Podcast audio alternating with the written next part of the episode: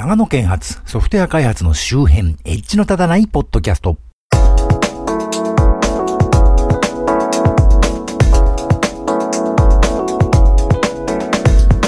どうも、コンピューターで面白いことがしたい人、そして、えっと、2年前に自宅のエアコンが壊れまして、それっきり修理してないんですけど、まあ普段は勤め先に行ってるんで全く問題ないんですけど、盆休みでね、うちにいるとさすがに暑いなと。で、それより何よりね、僕よりも猫が伸びてるのがね、ちょっと申し訳ないなと思わないでもないマッチこと町田です。え僕はあんまり映画をよく見る方だとは言えない方だとは思うんですけども、それでもたまに映画館まで行くことは、まあ稀にありましてね。昨年見たバードマン、あるいは無知がもたらす予期せぬ奇跡という映画がね、すごい良かったですね。なんというかまあ、さっきも言った通りそんなに映画見る方じゃないんでね、あんまり偉そうなこと言えたもんじゃないんですけど、映画そのものがね、ステージが一つ上に上がったというかね、それぐらいすごい映画だなと思いましたね。あの、ストーリー的にはあの、バルガス・リョサとか、ガルシア・マルケスみたいな南米文学を彷彿とさせる日常と非日常の部分がね、全く説明もなしに不条理に同居していると言いますか、それでいて難しい文学目で話かというとそんなことはなくて、普通に笑えるお話なんですよね。で、これたまたまそうなっちゃったわけじゃなくて、このか、この映画の監督がアレハンドロ・ゴンザレス・イニャリトゥという人なんですけど、メキシコ出身で、つまり南米の人なわけで、あの、狙ってやってんのは間違いないというとこですね。で、映像もかなり奇天烈というか、ほとんど映画一本すべて、まあ最後の方にちょっとだけじゃそうじゃないとこがあるんですけど、ほとんどすべてがノーカットでね、撮られてるようなね、ずっとシーンが繋がってるような映像になってまして、これも当たり前のようでかなり高度なものだと思います。あの、撮影は、うん、エマニュエル・ルベツキという方がやってるんですけど、あの、バードマンの前はゼログラビティというね、宇宙ものというかがっつり SF、SF ものを撮った人だったりします。でね、音楽もまた超良くてね、あの、アントニオ・サンチェスっていうね、あの、パッドメセニーグループのドラムの人なんですけど、ほぼ全部の曲がね、この人が永遠とドラムソロなんですね。で、これがちょうどこの映画が公開された2014年頃にね、2014年末頃にピークだったロバート・グラスパーというかね、クリス・デイブというかあの、まあ要は超絶技巧のね、一昔前なら打ち込みでないととてもできなかったようなドラムプレイでね、これが映画館の爆音で聞くとものすごくいいんですね。で、ドラムがドカドカドカってなってて、BGM だなと思って見てると、主人公がね、あるニューヨークの街角を歩いてるんですけど、その街角でそのフレーズをストリートミュージシャンがですね、ドラム叩いてるのが画面の端から現れて、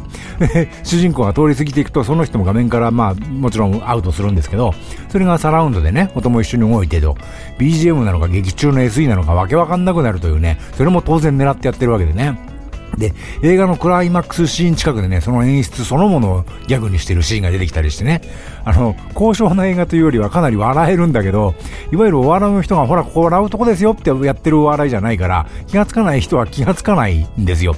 でね、あの、そんなたくさん映画見たわけじゃないんですけど、あの、今まで見た中で一番すごい映画だなと僕は思いましたね、これね。あの、筒井康隆さんの小説とか好きな方はね、あの、お好きなんじゃないかと思います。あの、今年はほぼね、同じ、ほぼ同じスタッフで、音楽は坂本龍一になってましたけど、レベラント蘇りし者という映画をやってまして、これもバードマンほど突き抜けてとんがった映画ではなかったんですけど、これもね、すごい映画でしたね。イニャリトゥ監督はバードマンとレベナントでね、2年続けてアカデミー、アカデミーの監督賞を取ってまして、それもすげえ話だなと。で基本的にハリウッド映画ってね、バカでもわかるような、なんか言葉悪いですけど、ヒーロー映画やとね、恋愛映画であることが、バカでもっていうと言葉悪いですけど、それは多くの人にね、受け入れ、受け入れられやすいスタイルとしてやってるわけで、それはもちろん大事なことなんですけど、まあそういうバカでもわかるようなね、映画をたくさん作ってるわけですよね、歴史的にも今現在もね。それはこういう人の作る先鋭的な映画が表舞台に出てきて、しかも 2, 2年連続で大変重要な賞を受賞してるっていうのはですね、アメリカってバカじゃないんだなと、失礼なこと言ってますけどね、少なくとも日本よりは文化というものがある国なんだなと思うわけです。というわけで、たまにそういう節目目に当たるね、あの映画にぶち当たったりするわけですけど、えー、先日、シン・ゴジラを見てきまして、正直ね、見るつもりなかったんですよ、最初は。で、監督が樋口真嗣さん。あの、平成ガメラとかね、超良かったですよね、あれね。あれも節目になる映画だったと思うんですけど、あの方のね、コンテとかね、超かっこいいのと、特撮もすごくいいんですけど、本編を担当された映画がね、ちょっと僕の好みでないというかね、あのー、まあ、個人的な好き嫌いですけどね、あんまいまいちかなっていうのが あって多かったんですけど、あの、のぼうの城は大変面白かったですけどね、あの、犬堂一心監督との共作でしたしね、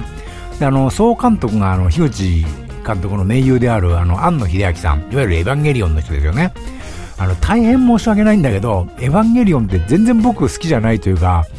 エヴァをいかに嫌いかということを言えればね、それはまたいいんで面白くなると思うんですけど、それはそれでね、その作品が気に留まるような影響力のある、嫌いだっていうふうに思うぐらい影響力のある作品だっていうことなんでしょうけど、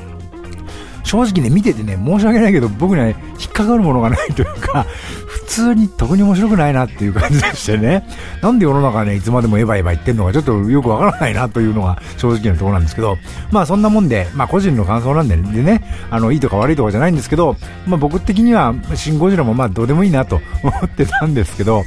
あの、さらに言うと、ゴジラもね、あの、前回言った通り僕が生まれて初めて見た映画、モスラ対ゴジラだったんですけど、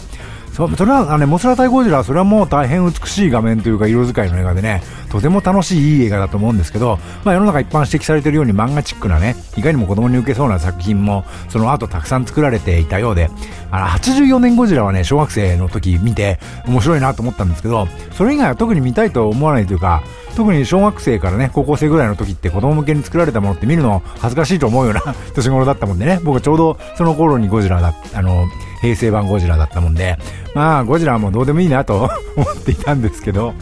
あのまあ、ウルトラマンは好きなんですけどね、あのドラマ性があってね、あの、ゴジラのドラマ性ってちょっと違って、ウルトラマンとはちょっと違って、ちょっとお子様ランチすぎるなと思うところがあるんですけどね、まあ、特撮映画とか見ない人はどっちも変わんねえよという感じでしょうけどね。で、まあそんなんなんですけど、どうもシン・ゴジラ風切り以降、どうもネットが騒がしくて、なんかほとんど全ての人が絶賛してるんですよね。ゴジラは初代以外認めないとか公言していたような方まで絶賛してて。まあ、つまり、エヴァンゲリオンとか好きな人がいいって言ってるんでしょうぐらいに思ってたんですけど、どうもちょっとそうじゃないんじゃないっていう気がしてきまして、で、どうやらね、これネタバレが出てこないうちに見てこないといけないんじゃないかと、そういう類の映画らしいぞということが分かったので、急遽慌てて見てきたというところだったりします。でね、見、見てきましたけど、大変興味深い映画でしたね。あの、好きか嫌いかで言うとあんまり好きではないです。それはなぜかというのは後で説明しますけど。で、好きでないにもかかわらず人に勧めたくなる映画ですね。あの、一言で言うならね、あの、幾度かの大きな震災を日本は踏まえていきましたけど、その後、そして政治的というか軍事的にね、少し今マッチョになってきてるじゃないですか。そのまさに今現在の日本そのものを描いた映画と言えると思うんですね。ぜひ日本という国を知ってもらうためにも、世界公開をしてほしい映画だと思いましたね。まあ私が言うまでもなくするでしょうけどね。でゴジラと対決するのは軍隊だったり科学者だったりするわけで、まあ、あの昔からね。で、それはこの映画でも変わらないんですけど、主役はね、政治家の方なんですね。政治家と官僚の皆様が会議室でゴジラと戦う映画ですね。これかなり斬新ではないかと。いわゆる戦うヒーローが主役じゃないんですからね。事件はあの会議室で起きてるんじゃない、現場で起きてるんだっていう映画ありましたけど、現場じゃなくて会議室で起きてるんだっていう映画なんですね、これねで。いわゆるアメリカ大統領がね、あの、いけ指令を出して、軍隊だったりね、もっと言えば軍隊ですらない、かつてはすごかったんだけど、今は飲んだくれの元軍人の親父が大活躍とかね、まあそういう映画が正しいアクション映画だと思うんですけど、もちろん自衛隊もたくさん出てきますし、科学者の人もね、あの知恵を出しまくるんですけど、それ以上に政治家の会議と理系の官僚たちの調査研究がほとんどなんですね。これまず日本では災害とかのね、有事の際には、あくまで会議に、会議によってね、対応方針が決まっていくというのを、そのように描いてるのと、そういう大変な時にはね、わけのわからないヒーローではなくて、実際にこの国の実務をしているね、官僚の皆さんによって、事態が進められているということがね、描いてるんじゃないかと思います。で、なんだそれ面白くないじゃんと思うかもしれませんけど、これはね、とても面白かったんですね。あの、最初の方は、東日本震災の時のね、あの、原発事故に対する当時の政府の風刺かなこれはと思うぐらいのね、あの、感じなんですけど、それはま、もちろんその時のね、実際に起きたことは、大いに参考にしていると思うんですけど、結構早い段階でね、その、映画の中の政府は立て直して、どんどん軌道修正していくんですよ。風刺とかじゃなくて、結構ちゃんとしてるな、この政府って感じなんですね。のがね、ちょっと映画として辛いとこでもあるんですよね。簡単なこと言えば言えば、政府なんかクソだけど、現場の人たちや一般の人たちが大逆転して事態を解決したっていうお話の方が分かりやすいし、共感を得や得やすいわけですよね。当たり前ですけどね。ところがこの映画は政治家と官僚たちの映画なんで、もちろん実際にゴジラと対峙するのは自衛隊なんですけど、自衛隊が勝手な行動をするんじゃなくて、ちゃんと指揮系統とかしっかりしてるわけ。だから、あの、いわゆる政府はクソっていうね、あの、わかりやすい反骨心は、実はとても安全な話で、体制側につくようなお話を作るのって、絶対に批判されるし、むしろ危険度が高いんですよね。あの、政府に立てつくようなことを言う方がね、実は今は安全なんですよ、この国では。政府を褒める発言をする方がとても危ない。でもこの映画あえてその危ない方をやってるんですね。だからゴジラ襲来というとね、もうとんでもない自然災害というかね、有事が発生してるんだから、おかしな指揮系統で動いてる方がおかしいんですからね。でね、そんな結構しっかりしてる政府で、結構ですよ、あくまでね。あの、いけるかというと、それがもうとんでもないんですよね。ゴジラが凶悪すぎて。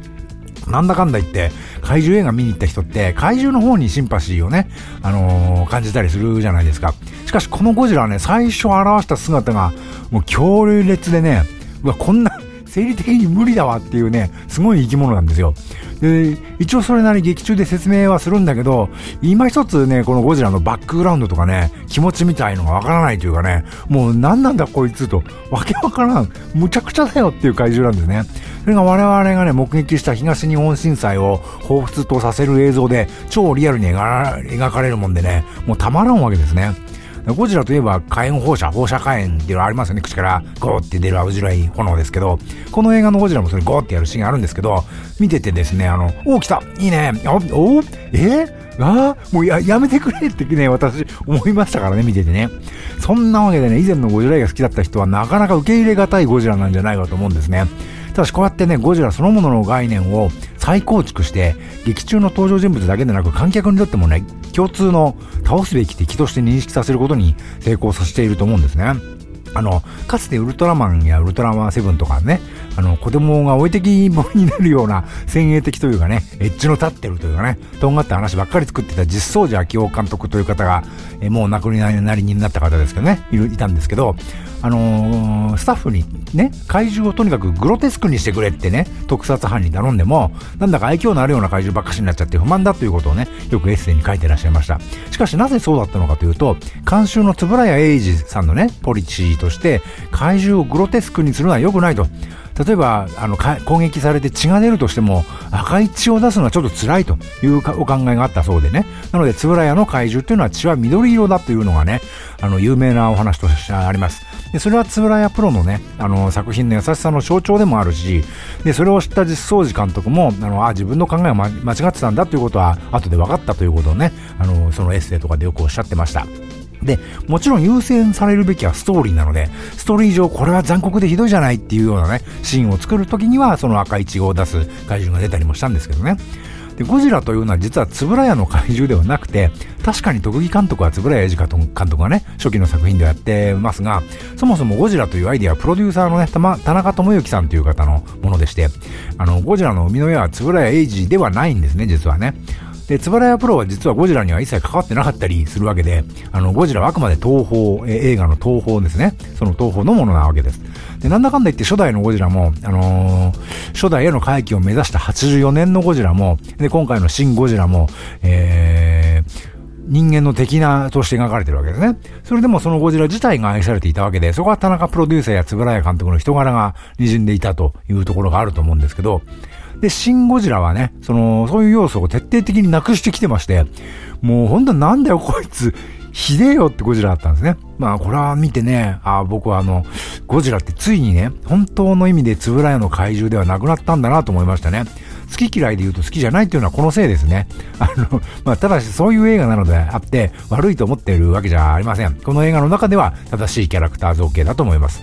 あとね、ゴジラ映画といえばお祭りなわけで、いろいろ各界の有名人が用もないのに画面に映る仮面を出演、出演ってのがね、お約束で、実はシン・ゴジラもね、いろんな人が出てるんですけど、みんなちゃんと意味のある出方をしてるので、言われないと気がつかないような感じなのも良かったですね。そういうところでくだらない話題性を出そうとしてないというね。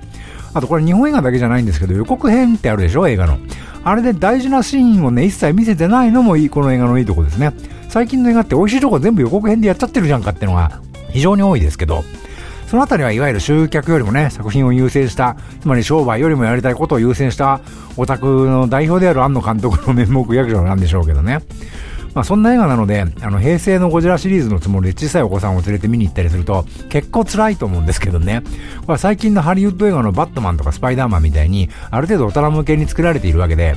あの、ウルトラマンをね、全年齢向けに作られてまして、それこそ親子3代が一緒に見てもいいように作られてるんですけど、まあ、シン・ゴジラはもう大人向けに作っちゃってますからね。これが成立するのはそのハリウッドのバットマンとかが、そういう路線をね、確立したからという背景があるんでしょうね。